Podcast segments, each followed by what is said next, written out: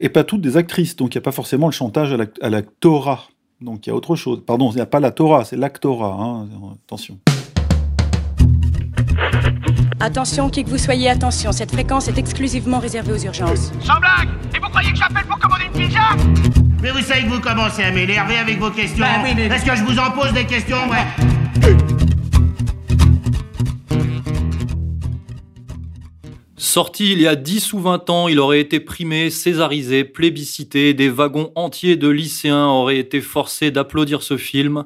Oui mais voilà, j'accuse, le film sur ce mythe fondateur de la qu'est l'affaire Dreyfus, ne sort pas dans la bonne séquence. Et pourtant, au cinéma, tout est affaire de rythme. Roman Polanski devrait le savoir. De nos jours, tout le monde est le Dreyfus de quelqu'un d'autre, et la réalité est un western à faire pâlir les films de reconstitution historique. Vous êtes bien sur ERFM, et cette introduction vous annonce le neuvième épisode d'Only Hebdo. Ne nous accusez pas, écoutez-nous, c'est parti. Sibeth Ndiaye, est-ce que vous irez voir J'accuse de Roman Polanski? C'est une excellente question. Euh, non, j'irai pas le voir parce que moi j'ai besoin quand je vais euh, assister à un spectacle d'avoir de partager aussi quelque chose avec celui qui l'a créé. Je crois pas euh, partager grand chose avec un homme qui porte de telles accusations sur lui. Ce que je veux dire Est-ce que vous appelez au boycott du film J'appelle pas du tout au boycott du film parce que je pense qu'il faut conserver un peu de raison. Il faut garder les pieds sur terre. On ne peut pas condamner quelqu'un en absence de toute décision de justice. Moi, je pense que c'est important que la parole se libère, que les témoignages du passé permettent peut-être à des femmes aujourd'hui de dire les choses, mais il faut aller en justice. Bug dans la matrice, la promotion du film antiraciste, ou plutôt anti-antisémite J'accuse, sorti le 13 novembre 2019, soit 4 ans pile après les attentats du Bataclan, se voit parasité par un autre combat progressiste, le féminisme. Et oui, que ce soit lors des compétitions officielles qui précèdent sa sortie, le film est quand même euh, Grand Prix du jury de la Mostra de Venise 2019. Dans les festivals ou à l'occasion de sa sortie, les critiques à l'encontre non pas du film mais du réalisateur Polanski ont fusé. Critiques et témoignages émanant principalement de femmes ou de féministes qui s'en sont prises évidemment au violeur Polanski, aujourd'hui âgé de 83 ans. Et là, euh, Monsieur Corias, on s'est régalé. Hein. Ah, on s'est régalé, on a sorti les pop-corn et on a admiré le combat féministe contre judéophile, euh, guerre des lobbies, règlement de compte à Hockey Lobby. Nadine Trintignant est montée au créneau pour défendre Polanski, Brigitte Aubert, on a vu France Inter, partenaire du film, qui s'est désolidarisé euh, petitement, Finkelkraut face à Coraline de Haas, on va y revenir, euh, Elisabeth Lévy qui monte au créneau elle aussi pour défendre Finkelkraut, enfin c'est parti dans tous les sens, je pense que vous avez apprécié le spectacle, monsieur Corias. Ouais, il y avait presque trop. il faut bac plus 15 à peu près pour arriver à dénouer tous ces fils entremêlés. Euh, comme vous avez dit, la, guerre interne au progressisme fait rage, et nous, on est assis dans la salle avec les pop-corn, et on regarde ce spectacle incroyable, euh, qui était de toute façon prévisible, hein, parce que avec un Polanski euh, qui est protégé par l'hyperclasse française ou une grande partie de l'oligarchie culturelle, c'était certain que ça allait clasher. La même hyperclasse ou oligarchie qui pousse le peuple de France au féminisme, euh, un jour ou l'autre, ça allait euh, faire boom. Et ça a fait boom, même si le boom n'est pas très méchant, puisque Polanski est toujours vivant, euh, il est toujours distribué dans les salles, malgré le petit événement avec cette poignée de féministes qui l'ont traité de violeur devant un cinéma de quartier à Paris. Voilà, donc finalement, il s'en sort pas si mal, puisqu'il est toujours en liberté. Les Américains euh, lui courent après depuis euh, des années pour lui floquer 4 ans de prison ferme dans la gueule, alors qu'il en méritait 50, après avoir violé, je rappelle, une jeune fille de 13 ans, dans des conditions bien ignobles. Et aujourd'hui, des gens se posent la question de savoir s'il faut séparer l'homme de l'œuvre. Et voilà, donc la France se déchire, comme il y a, vous l'avez dit, il y a 100 ans ou même 120 ans, et même un peu plus lors de l'affaire Dreyfus. C'est la deuxième affaire Dreyfus, on l'a appelée comme ça. Une affaire Dreyfus dans l'affaire Dreyfus, hein, puisqu'évidemment, le film J'accuse parle de ce fameux capitaine qui a été accusé plus ou moins à tort, puisqu'en réalité, un autre officier était responsable de la trahison nationale, quelques 20 ans avant la guerre de 1914. Voilà, on en est là aujourd'hui. Ce combat fratricide ou soricide interne donc à, la matrice ou euh, au progressisme nous fait bien rigoler. On compte les morts, hein, comme les flics à Marseille qui comptent les, les truands qui s'abattent les uns les autres. Mais bon, ça fait un peu désordre. Et euh, de tout cela, euh, il y a quand même quelques pistes à renifler qui sont intéressantes parce qu'elles ne sont pas, selon moi, très naturelles. Alors on va aborder ces pistes, mais euh, je voudrais euh, repréciser quelques faits. C'est vrai que cette semaine, du coup, la, promotion euh, autour du film a été bouleversée. On a vu que le bon, Jean Dujardin, par exemple, s'est décommandé du JT de, France 2 et de TF1, me semble-t-il. Et, certains enregistrements d'émissions ne sont pas sortis. Le, dossier de presse du film a été changé, c'est-à-dire que toute la communication a été changée suite à ces petites pressions. Comme quoi, je vous interromps, ces gens-là pensaient vraiment à une impunité totale euh, de Polanski en France, même si en France il n'est pas poursuivi. Euh, c'est quand même assez hallucinant. Hein. C'est un violeur avéré et, euh, et ils, ont, ils ont quand même fait une communication évidemment bien basée sur le film J'accuse et l'antisémitisme français comme par hasard. Mais ça veut bien dire que ces gens-là se sentent, je parle de tout le monde, hein, toute la com autour, en impunité absolue. Oui, certainement. Il pensait peut-être jouer sur, du velours en France. Et il s'avère que le contexte, la séquence euh, politique et métapolitique euh, n'y s'y prête pas. Et peut-être qu'ils sont tombés dans le panneau, puisque, euh, effectivement, il faut le redire, nous sommes dans un dans une séquence qui est liée, alors peut-être que c'est de la tectonique des plaques, mais qui est dans une période post-Weinstein, post-Epstein. voilà, il y a une guerre entre les réseaux à différents niveaux. Et effectivement, ce n'est plus aussi simple pour euh, quelqu'un comme Roman Polanski de euh, parader sur, sur tous les plateaux. Alors par exemple, dans le, dossier de presse qui a changé, il était à l'origine question de macartisme néo-féminisme, qui était euh, un concept de Pascal Bruckner, que Pascal Bruckner présentait à Roman Polanski. D'ailleurs, ils sont, en lien, puisque Roman Polanski, il y a quelques années, avait adapté un roman de Pascal Bruckner en film. Et par exemple, cette phrase euh, ce concept-là a été euh, épuré euh, du, dossier, du dossier de presse, du nouveau dossier de presse. Donc il y a une, y a une adaptation relative au contexte, et comme vous l'avez précisé, on parle de chasse aux sorcières, McCarthy, nanana, effectivement quand même, Roman Polanski n'est pas en prison, hein, il fait des films, ça va, il se, il se porte bien, c'est pas une grande victime de persécution. Ça, ça nous fait penser un petit peu à Éric Zemmour, hein, l'excommunié des médias, qui est dans les médias tous les jours. quoi. Voilà. Et par contre, quand vous parlez de macartisme féministe, euh, c'est intelligent de la part de, Bruckner ou du dossier de com, euh, parce qu'en réalité, aujourd'hui, euh, la France, on peut le dire, vit sous un macartisme sioniste. Et donc, de, de dériver cela vers un macartisme féministe, en réalité, le, féminisme n'a pas un grand pouvoir, même s'il fait partie euh, de ces fameuses branches euh, du mondialisme qui sont imposées à la France, hein, entre autres, mais il n'a pas un pouvoir euh, énorme. On, a vu les féministes, d'ailleurs, elles sont en frontale avec justement le national-sionisme de Zemmour, parce que les féministes, c'est quoi? C'est presque une sous-branche du socialo-sionisme. Euh, comme quoi, il y a des trucs qui vont pas ensemble hein, euh, dans, ce système. Et euh, elles, n'ont pas de pouvoir, ou juste le pouvoir de gueuler. Et c'est vrai qu'on va dire qu'à la télé, grâce à Delphine Ernotte sur France 2 ou France 3, elles arrivent à obtenir des fictions médiocres, donneuses de leçons.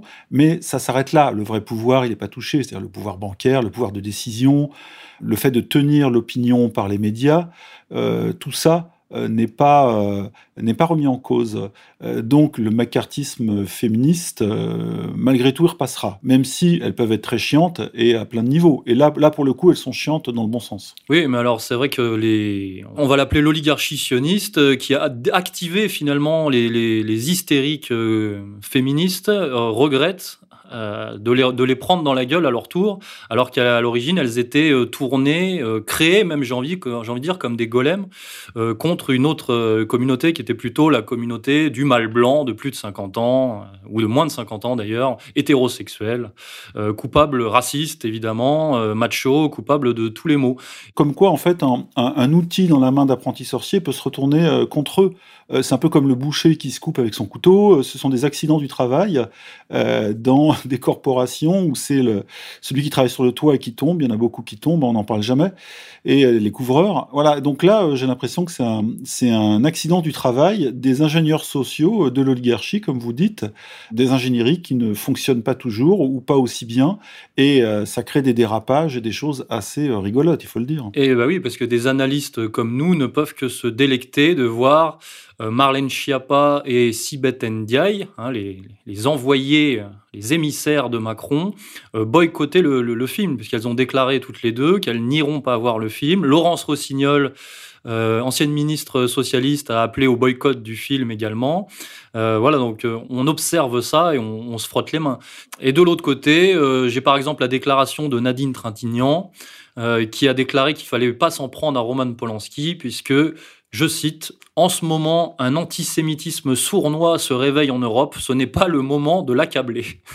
Ah oui, sacré, euh, sacré argument. Mais on, constate en fait que, par exemple, chez une Rossignol, une Sibeth Ndiaye ou une Marlène Schiappa, Laurence Rossignol, euh, que euh, ce qui détermine la prise de position dans les médias, c'est la dose ou la, la, portion de sionisme ou de féminisme en elle. S'il y a plus de féminisme que de sionisme, alors elles vont appeler au boycott du film. Si c'est l'inverse, alors ça va faire euh, Nadine Trintignant, qui, euh, elle, va euh, défendre Polanski.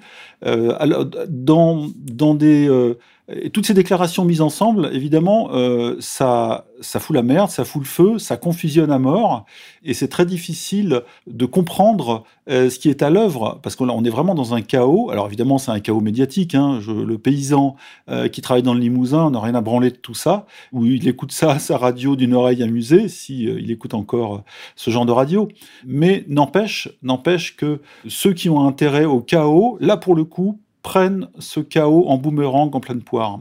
Euh, et, c'est difficile maintenant de, euh, en France de laisser passer euh, un film d'un violeur ou d'un pédophile, un film ou une œuvre, un produit culturel. Et d'ailleurs, beaucoup beaucoup de stars. On a parlé de Bruel, euh, donc euh, auteur d'agressions ou de délits d'ordre sexuel, euh, sont obligés de se retirer carrément des médias. Ils peuvent plus apparaître comme avant, donc il y a quand même une certaine avancée morale, mais pour le coup, d'une morale qui n'a pas été prévue, puisqu'au départ, c'était même plutôt amoral tout ça. Et la morale est venue soudain, de manière inattendue, dans le, dans le jeu, et ça freine un peu les ambitions de, voilà, de cette oligarchie mondialiste qui pensait avancer sur du velours, comme vous avez dit. Et aujourd'hui, ça freine de pas mal de côtés. Alors évidemment, on ne parlera pas des freins des gilets jaunes hein, en matière économique sur le libéralisme. Ça, c'est évident pour tout le monde. Mais maintenant, même dans le domaine culturel, qui était un domaine réservé au social-sionisme, où tout se passait facilement, comme sur des roulettes, hein, euh, je rappelle euh, la prime à l'homosexualité, l'homosexualisme, euh, le féminisme évidemment partout, la théorie du genre, tout ça, tout ça risque d'être freiné et auto-freiné par des mécanismes internes qui n'étaient pas prévus par le système. On assiste à ça dans beaucoup de domaines aujourd'hui. Alors, on, va nous accuser euh, d'être focalisé sur le. On nous accuser, hein, on nous accuse. Euh, c'est la thématique du jour, c'est le fil conducteur.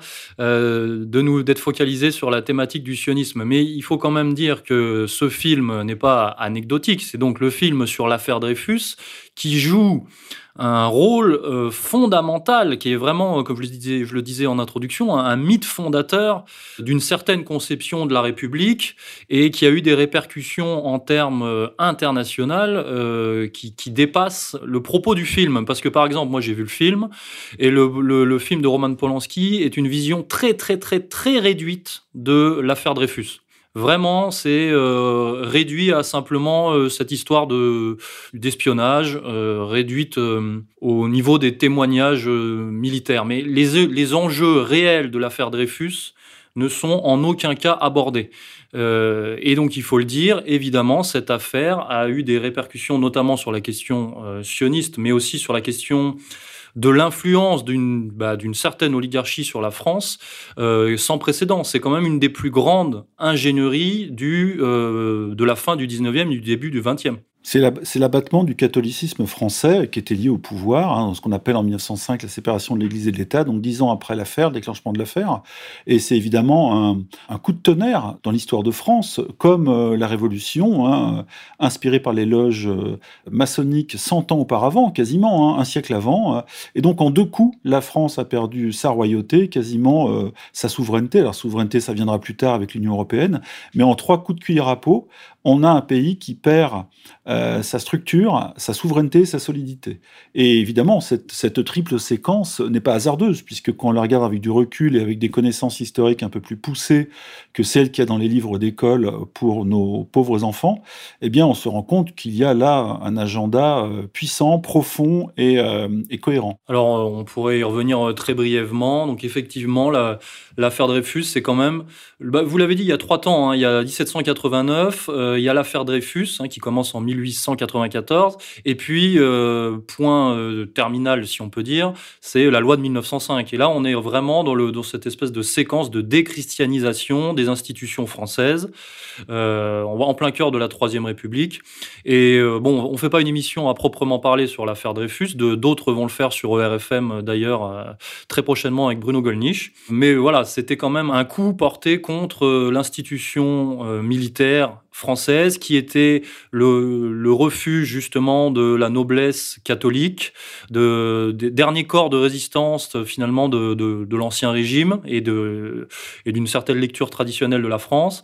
C'est aussi la naissance de ce qu'on appelle la gauche antiraciste. Hein. La gauche antiraciste naît euh, à ce moment-là réellement. Euh, voilà, c'est la victoire des médias, de la presse, des intellos comme euh, Zola.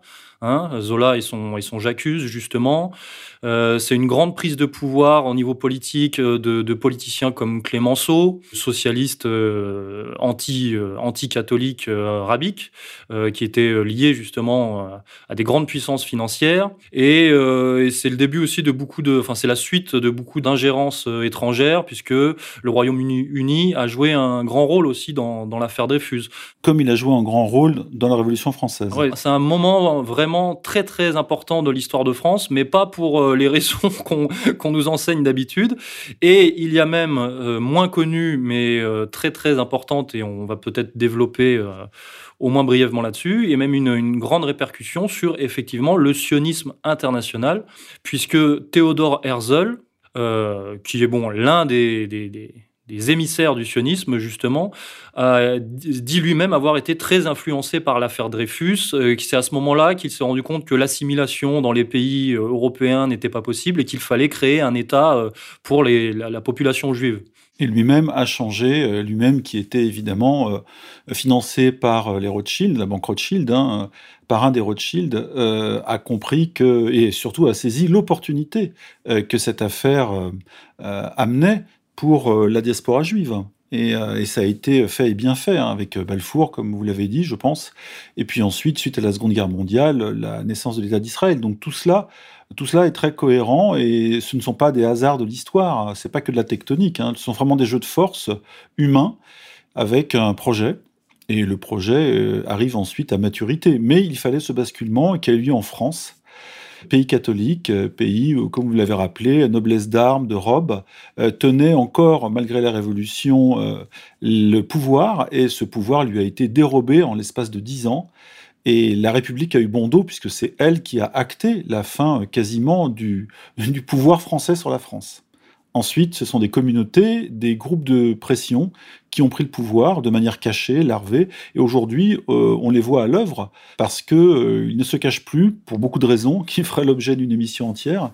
Mais en réalité, on voit aujourd'hui tout simplement les groupes de pression. On voit BHL qui intervient pour euh, Polanski, pour revenir à notre affaire. On voit Finkelkraut qui intervient pour Polanski. On voit Elisabeth Lévy qui intervient pour Finkelkraut, qui est intervenu pour Polanski, etc., etc. Donc là, on a tout un lobby sioniste qui est à l'œuvre et qui ne se cache plus. Et euh, c'est vrai que l'affaire Dreyfus, finalement, elle, euh, eh ben, elle crée, elle, elle, elle cristallisait cette espèce de, sanctuarisation d'une communauté, on va dire, communauté de pensée.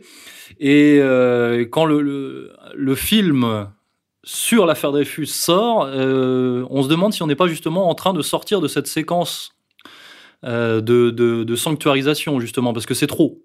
C'est le moment où ça, justement, c'est pour ça que moi je crois beaucoup au concept de visibilité ou d'invisibilité. C'est au moment où le pouvoir profond se montre et euh, l'impunité se retourne contre lui. C'est-à-dire que trop d'impunité nuit à l'impunité. Quand on pense qu'on peut glisser n'importe quelle quenelle au grand public français, je parle de manière un petit peu directe et vulgaire, euh, parfois on tombe sur des freins qui euh, étaient imprévus. Et pour ça que je reviens souvent euh, à l'épisode et au mouvement des Gilets jaunes. C'est un mouvement complètement imprévu qui est né d'une hausse de taxes sur l'essence, etc. et qui a pris et qui, sans une répression d'État ultra-violente, euh, serait aujourd'hui beaucoup plus grave pour le pouvoir visible et pour le pouvoir profond, puisque des, des sites euh, qui euh, relayent ou qui sont, je dirais, les moteurs du pouvoir profond, ont été visés par les Gilets jaunes, je le rappelle, hein, que ce soit les médias comme le média de service public euh, ou médias privés comme BFM, ou alors les banques et les assurances, etc. je dirais que le boulet est passé assez près. Alors beaucoup de médias et d'hommes politiques se rengorent aujourd'hui du fait que la mobilisation des Gilets jaunes est fortement baissée, c'est un fait, mais sans cette répression ultra-violente, on n'en serait pas là. Et aujourd'hui, euh, il n'est plus possible de passer euh, des choses euh, comme elles passaient avant. Elles se glissaient facilement sur le grand public, hein, j'allais dire dans le grand public, et quelque chose a changé. Et je pense que les Gilets jaunes sont un basculement, un début de prise de conscience, et on n'en est qu'au début. C'est ce que je pense, et c'est pour ça que je suis relativement optimiste. Et alors, c'est là où c'est très intéressant. On peut se poser la question est-ce que ce film arrive dans le bon timing, ou est-ce qu'il arrive trop tard? Parce que est-ce qu'il arrive trop tard par rapport à la conscience populaire que vous évoquez? Ou est-ce qu'il arrive au contraire au bon moment pour sauver la, République, sauver euh, bah, la communauté phare de la République? Parce que le film nous dit bien qu'il faut faire attention à la bouc émissarisation. Oui, mais ce qui est vicieux, c'est que justement, quand on se base sur cette théorie du bouc émissaire, qui est vraie, euh, puisqu'elle est fondatrice de beaucoup de sociétés, hein, c'est René Girard qui en parlait très bien dans ses livres, eh bien en réalité aujourd'hui on se rend compte que l'ingénierie sociale est venue utiliser cette théorie du bouc émissaire pour la renverser et pour faire du bouc émissaire le principe de pouvoir. Et c'est ça qui est très euh, pervers, c'est que en, donnant un blanc-seing à un bouc émissaire, c'est-à-dire à une minorité dans un pays, une majorité peut se retrouver dominée. Et c'est ce qui se passe en France. Hein. Euh, on va pas se leurrer, se mentir. En France, aujourd'hui, euh, la communauté nationale, la majorité des Français, euh, n'a pas voix au chapitre. Elle est dominée par des intérêts qui ne sont pas les siens, euh, qui lui sont supérieurs, et ces intérêts émanent de minorités, je parle bien de minorités au pluriel, qui sont ce que vous appelez les réseaux, les réseaux de pouvoir. on y met dedans, évidemment, pas seulement le pouvoir sioniste qui existe, hein, le CRIF, la LICRA, mais aussi toute la franc-maçonnerie, qui est plus ou moins liée idéologiquement au pouvoir sioniste, mais pas seulement, pas forcément. Et puis, il y a aussi, évidemment, les minorités, homosexuelles, féministes, etc. Euh, je, note bien que le féminisme est une minorité. les femmes, c'est pas le féminisme. Hein, voilà. Donc tout ça joue et, euh, fait que euh, on, a un renversement d'alliance presque en France avec des minorités qui dominent une majorité. Et tout ça tout ça avec un discours républicain, c'est-à-dire où théoriquement ça devrait être l'inverse, d'où le grand mensonge républicain ou démocratiste. On, est, on vit dans un mensonge permanent, et ce mensonge est plus qu'en train de s'effriter, hein. il tombe par morceaux, et même des, des observateurs du système sont obligés de le reconnaître, que ça ne colle plus. Une attache à Polonie euh, qui n'est pas sur notre ligne, hein, à Marianne est obligé de reconnaître que les choses ne tiennent plus droit, qu'on peut plus tenir un discours euh, pseudo-républicain ou égalitaire ou égalitariste comme avant, ça tient plus. Euh, et le film de Polanski arrive à point nommé, peut-être, oui et non, mais il ne euh, passe plus aujourd'hui. Il passe plus parce que l'ingénierie ou la, la manœuvre est trop voyante. Une manœuvre d'antisémitiser le peuple français à nouveau, euh, c'est trop, c'est trop, ça passe pas. Et, euh, et, du coup, de manière assez insolite, ça, ça se bloque grâce aux féministes, qui théoriquement devraient être dans le même camp mais elles ne, le sont plus, parce qu'elles voient qu'elles se font blouser elles aussi, puisque si on écoute Polanski, si on écoute Jacques, si on écoute les défenseurs du film du réalisateur, eh ben les femmes devraient se faire violer, comme dirait euh, avec un faux second degré euh, notre ami euh, Finkelkraut. Donc voilà. Alors, je précise que le film bénéficie d'un budget de 22 millions d'euros et qu'il est produit par Alain Goldman. Alain Goldman, qui est un ancien militant du Bétard le Bétard, qui était une milice sioniste en France, euh, voilà, et qu'il est également le mari de Roselyne Bosch, qui était la réalisatrice du film La Rafle avec Gad Elmaleh, si vous vous souvenez, Monsieur Corias. Oui, tout à fait. Un film qui avait bien fait rigoler Nicolas Bedos, qui à l'époque avait eu le courage de dire que c'était un film où allait être enrôlé de force, quasiment rafler les enfants des écoles pour aller le voir et pleurer devant l'écran, euh, devant justement la méchanceté des gendarmes français qui écrasaient, sous leurs bottes les visages des enfants juifs avant de les déporter. Là, on était dans le délire absolu. En plus, le film était médiocre, euh, joué de manière euh, de manière hollywoodienne. Euh, et, tout ça, évidemment, a eu un effet inverse. Et aujourd'hui, ça crée des blocages. ça n'est plus là. Les gens ne gobent plus comme avant euh, toutes ces petites tentatives de faire avancer un pouvoir unique. Ça bloque, ça bloque, ça freine, ça renacle. Et là, ça réveille le Gaulois. Et ça, c'est pas mal. Alors, il est intéressant de, préciser aussi, de remettre en tête que Roman Polanski est quand même malgré le fait que ça soit un bon réalisateur de, cinéma. D'ailleurs, ce film, sérieusement, s'il n'était pas réalisé par Roman Polanski, ça serait, c'est vraiment un scénario de téléfilm. Ça serait un téléfilm de propagande. Donc, ils ont mis les, grands moyens en mettant un grand réalisateur comme Roman Polanski sur le coup, qui ont fait un bon film de cinéma. Euh, même si le fond est très mauvais et propagandiste. Mais sinon, euh, vraiment, encore une fois, je le redis, il est euh, très, très, très réducteur. Et donc, Roman Polanski, il est bon de rappeler qu'il est beaucoup plus communautaire qu'il n'y paraît, et qu'on le croit. C'est un proche de Steven Spielberg. il a déjà réalisé des films sur la question. Hein. On se rappelle déjà du, pianiste qui était, sur, qui était sur la question de la Shoah. Et quand on s'intéresse à effectivement ses liens avec, avec un certain milieu, il est pas du tout, euh, pas du tout en marge. D'ailleurs, euh, petite anecdote, il avait fait euh, du, chahut, je crois, un festival de Cannes au début des années 90 pour, pour plébisciter les, frères Cohen. Voilà, je, laisse les, internautes chercher. Vous verrez qu'il y a des, des, petites anecdotes marrantes à propos de cette cérémonie.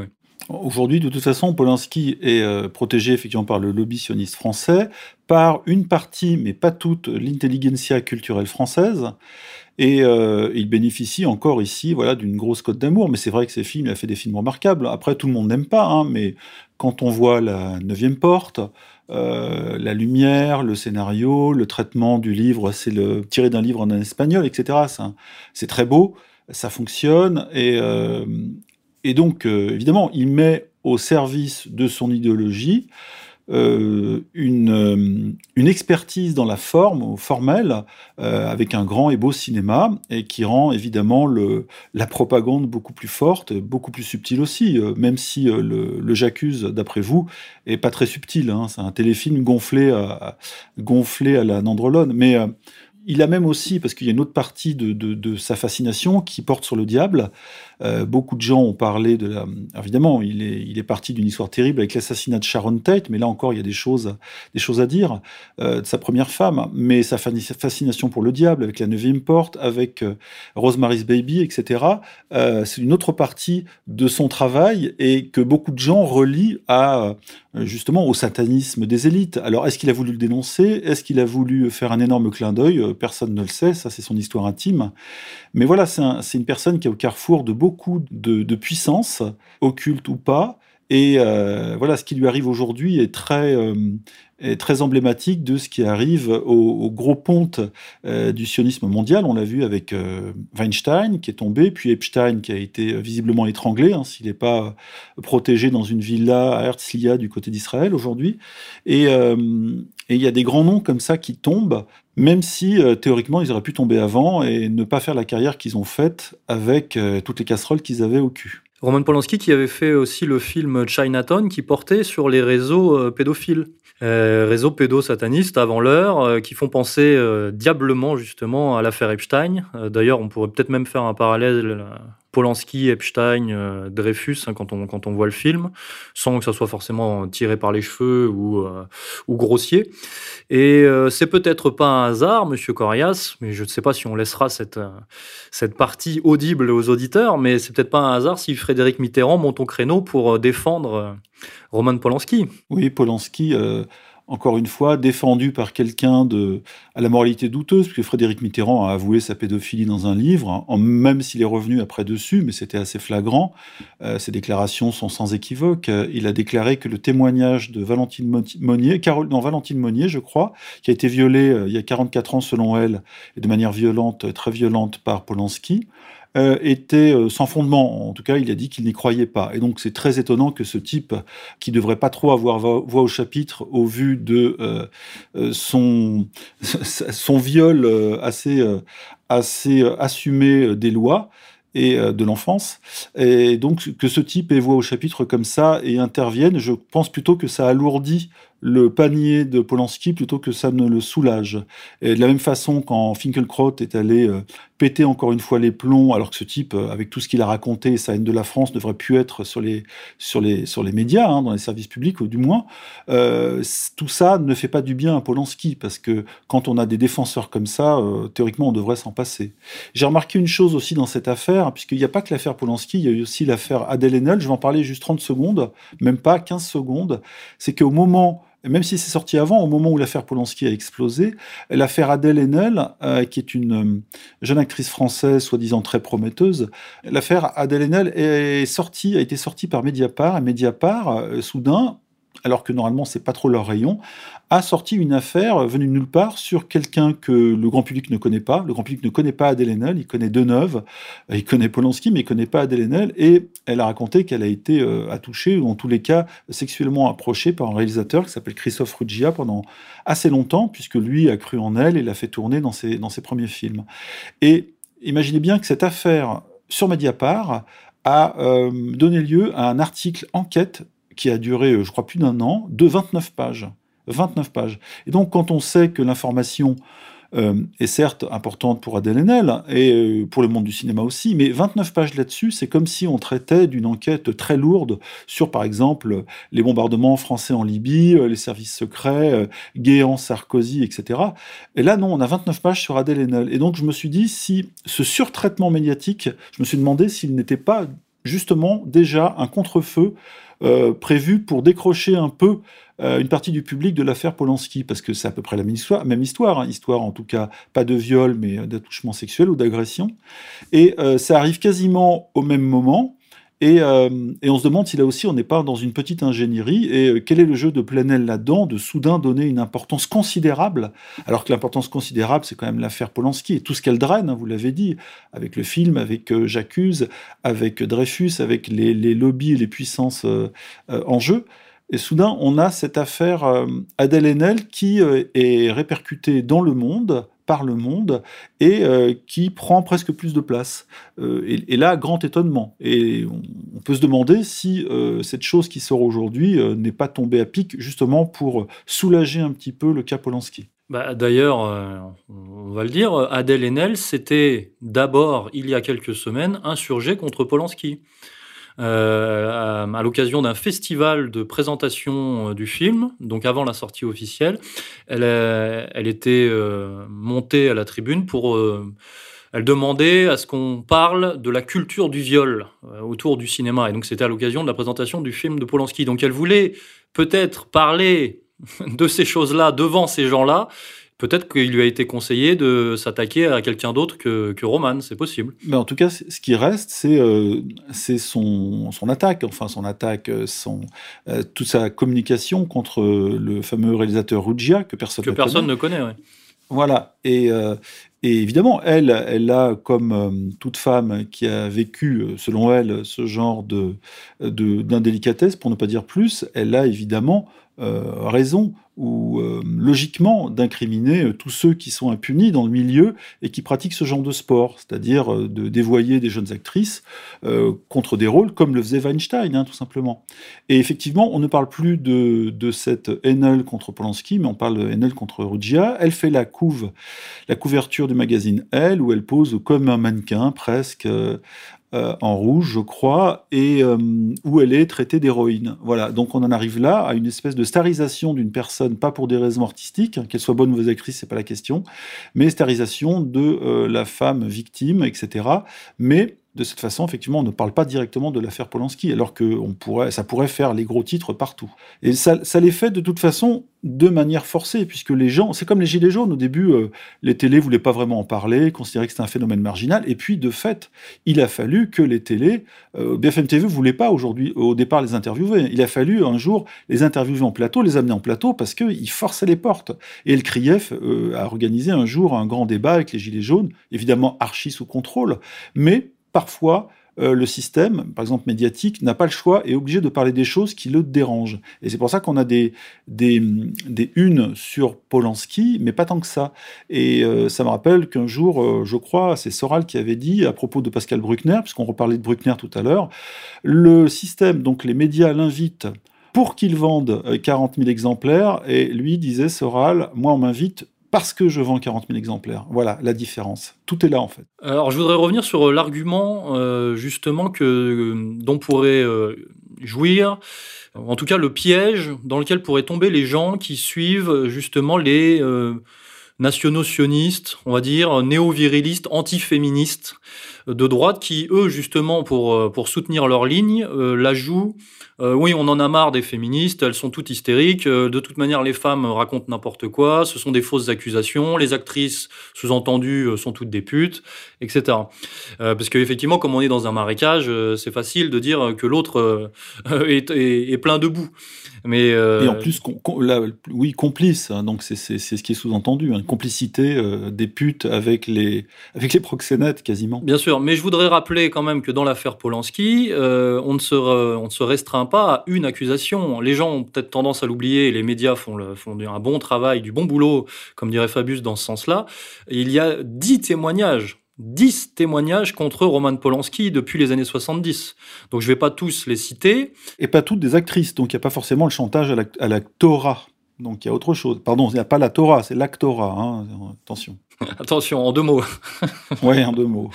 Alors, alors je vais pas toutes les citer, mais on a effectivement Valentine Monnier, qui était une, photographe et une ex-mannequin, donc ex, enfin mannequin à l'époque des faits, donc qui accuse Polanski de l'avoir violée quand elle avait 18 ans. On a l'actrice, pour le coup, euh, Charlotte Lewis, qui est une anglaise, euh, qui elle euh, accuse euh, Polanski d'avoir abusé sexuellement d'elle lors d'un casting alors qu'elle avait 16 ans. On a une autre actrice, Renate Langer, qui se dit violée à l'âge de 15 ans.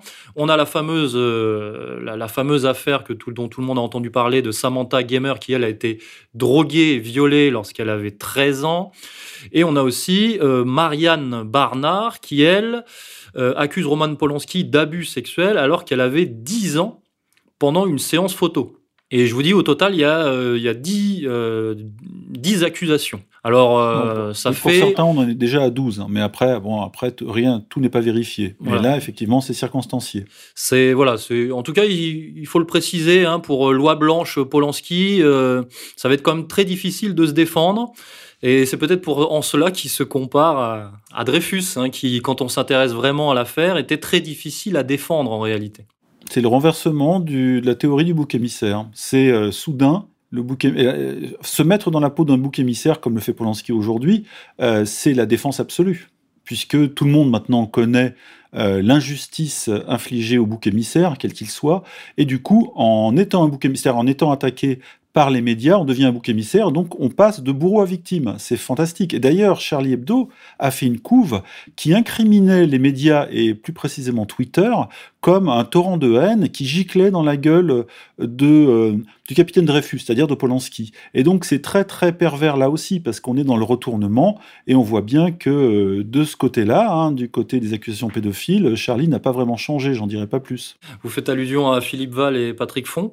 À Patrick Font, pardon, parce que Philippe Val est innocent, tout le monde le sait. Donc euh, oui, en conclusion, si euh, s'il s'avère que Polanski se compare sa trajectoire à celle de Dreyfus, ce qui ressort du film, hein, euh, bah c'est vrai que finalement c'est assez inquiétant pour lui, parce que quand on s'intéresse à la, vérité historique et à la culpabilité de Dreyfus, on se dit que ça en dit long sur la culpabilité de Polanski. Je pense que là, c'est pas volontaire. Hein.